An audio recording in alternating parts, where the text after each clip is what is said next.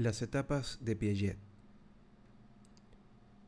Los niños son pequeños científicos que construyen su propia visión del mundo. Los errores que cometen son los mejores indicadores de su manera de pensar. Piaget ha sido muy influyente, pero sus ideas han recibido muchas críticas. Una de las principales críticas es que ignoró el papel de los factores sociales en el desarrollo del conocimiento. Otra de las críticas es que no utilizó métodos estándar.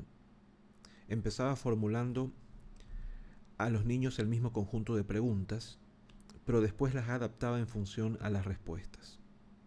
Además, no utilizaba estadísticas para analizar los resultados y no tenía en cuenta las diferencias individuales. Como epistemólogo, persona que estudia la naturaleza del conocimiento, Piaget se interesó por el desarrollo del conocimiento en los humanos. Consideraba la inteligencia como el medio por el cual nos adaptamos al entorno.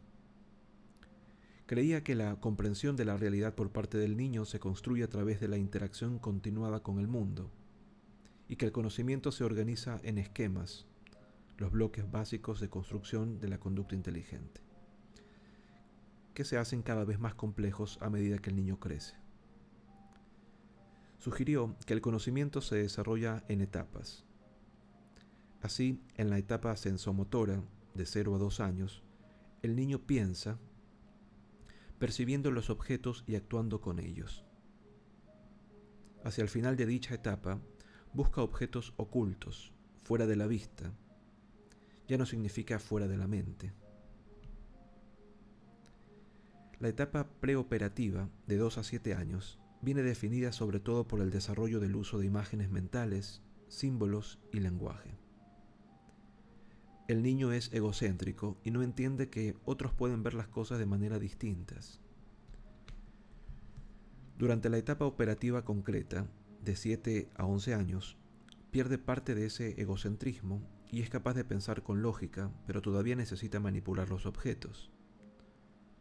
La etapa operativa formal, de 11 a 15 años, está marcada por la capacidad de manipular ideas y pensar hipotéticamente sobre situaciones todavía no experimentadas.